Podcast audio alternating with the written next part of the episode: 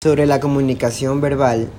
están los siguientes ejemplos. Una conversación, un correo electrónico, una llamada telefónica, un silbido, un libro digital o en formato de papel, la escritura de una carta, un grito, una noticia en el periódico local, una discusión a los gritos entre dos conductores que casi chocarán en la esquina, una declaración de amor durante una serenata, una novela o libro de cualquiera que leamos, una conferencia impartada a un público especializado, un alegato de defensa de parte de un abogado en la corte, también tenemos una conversación callejera en el vecino, una llamada telefónica, una carta enviada por correo postal y un mensaje instantáneo en un chat.